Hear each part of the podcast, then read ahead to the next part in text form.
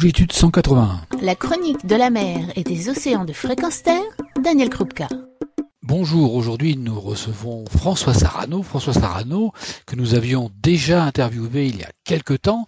François Sarano est plongeur. Il a été conseiller scientifique du commandant Cousteau pendant près de 13 ans. C'est un océanographe. Il s'occupe euh, notamment des requins, pour lequel il a une expérience importante puisqu'il a tourné dans le film Océan de Jacques Perrin et il nageait euh, pôle contre nageoire avec un grand requin blanc. Mais aujourd'hui, nous allons parler d'un autre type d'animal le cachalot. Bonjour François.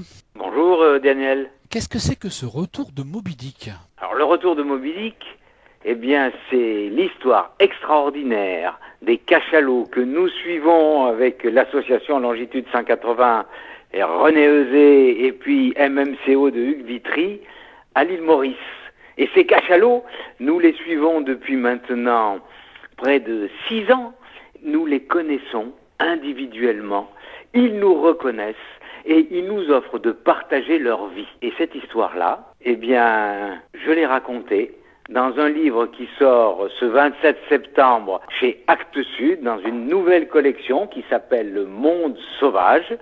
Et j'ai essayé à la fois de raconter les rencontres bouleversantes que les cachalots nous offrent et rentrer un petit peu dans l'intimité de leur euh, structure sociale, de savoir qui va avec qui, de tenter de comprendre comment ils communiquent, non seulement avec des caresses extraordinaires, mais aussi grâce à des expressions sonores stéréotypées qu'on appelle les codas, et qui sont uniques chez les cachalots de l'île Maurice, très différentes de celles de tous les cachalots des autres régions du monde. Dans les autres régions du monde, les cachalots euh, communiquent essentiellement avec euh, des codas à 5 clics.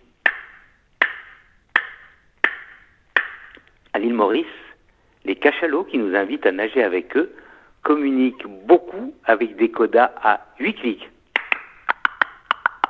Et ça, cela caractérise leur dialecte propre. Nous menons aussi la partie génétique qui va nous permettre de faire l'arbre généalogique, de construire l'histoire des familles de cachalots. Voilà un petit peu tout ce que raconte ce livre. Et bien entendu, cela s'appuie sur une expérience de terrain, une expérience de terrain extraordinaire. Maintenant que les cachalots nous connaissent, nous ne les dérangeons plus nous pouvons pénétrer leur intimité parce qu'ils nous laissent faire. Et nous avons partagé des moments extraordinaires avec eux. Nous sommes rentrés dans le dortoir des cachalots au moment où, tous ensemble, droits comme des menhirs, suspendus dans l'épaisseur liquide, ils dorment et, comme dans une cathédrale, vous rentrez dans leur moment d'intimité le plus fort, hein, le plus sensible, parce que nous y allons avec respect. Nous avons vu aussi les relations étroites que la maman tisse avec son nouveau-né, des allaitements, des moments de grande, grande, grande tendresse. Ils se caressent, ils s'enlacent. Tous ces moments-là, nous les avons partagés. Et c'est ce que je raconte dans le livre Le Retour de Moby Sans vouloir déflorer le contenu du, livre, est-ce qu'il y a une anecdote particulière? Alors, des, des anecdotes, il y en a beaucoup, parce que le livre s'appuie sur les anecdotes. Parce que ce qui caractérise l'éthologie, l'étude de ces comportements, c'est justement de s'appuyer sur des comportements anecdotiques et non reproductibles. Hein, les animaux ne sont pas stéréotypés, ils ne réagissent pas de façon standard à des stimuli. Ils ont chacun leur personnalité et réagissent individuellement. Nous sommes chaque jour plongés au milieu d'eux dans des situations tout à fait exceptionnelles. Et l'une d'entre elles m'a amené une joie incroyable, bouleversante.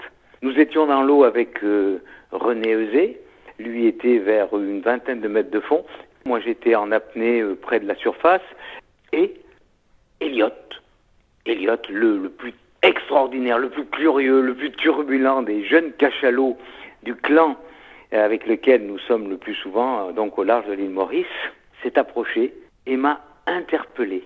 M'a interpellé avec non seulement des, attitudes corporelles caractéristiques, roulant sur lui-même, ouvrant la bouche, baillant, mais avec des expressions sonores caractéristiques d'une demande de contact, C'est huit clics répétés, répétés qui veulent dire j'ai envie d'un contact physique. Et pendant cinq minutes, il m'a proposé de danser avec lui. Il roulait sur lui-même, je roulais sur moi-même. Il s'arrêtait, je me mettais à rouler sur moi-même, il roulait sur lui-même. Et on a dansé ainsi, comme ça, dans une sorte de communion, comme s'il voulait véritablement m'apprivoiser. Et ceci, ce qu'il y a d'extraordinaire, c'est que c'était lui, le maître du jeu. C'était lui qui appelait à la rencontre, qui appelait au contact. C'était pas moi. C'est à sa demande que les choses se sont passées. Il a l'océan pour lui, hein. S'il s'il ne veut pas rester euh, avec moi, si, je suis un point fixe dans l'eau, eh bien, il s'en va tout de suite. Non, il est venu, il est resté, il a appelé, il a demandé cette rencontre. Et ça, cela montre qu'il n'y a pas que nous, les hommes, qui nous intéressons aux autres espèces. Il n'y a pas que nous, les hommes, qui voulons rentrer en contact avec d'autres espèces.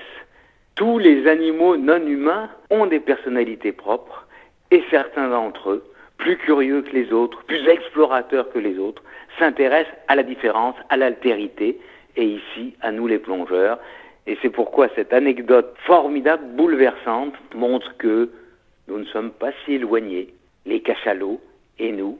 Ce contact-là montre que nous pourrions avoir des rapports infiniment plus harmonieux avec la vie sauvage que ceux que nous avons aujourd'hui, en particulier dans le milieu terrestre, où nous n'arrêtons pas d'agresser cette vie sauvage, alors que le cachalot nous offre un moment de paix et le contact qu'il propose est un contact de paix. Merci François Sarano. On va se retrouver dans d'autres interviews pour pouvoir continuer à parler encore des cachalots. Merci encore. Merci.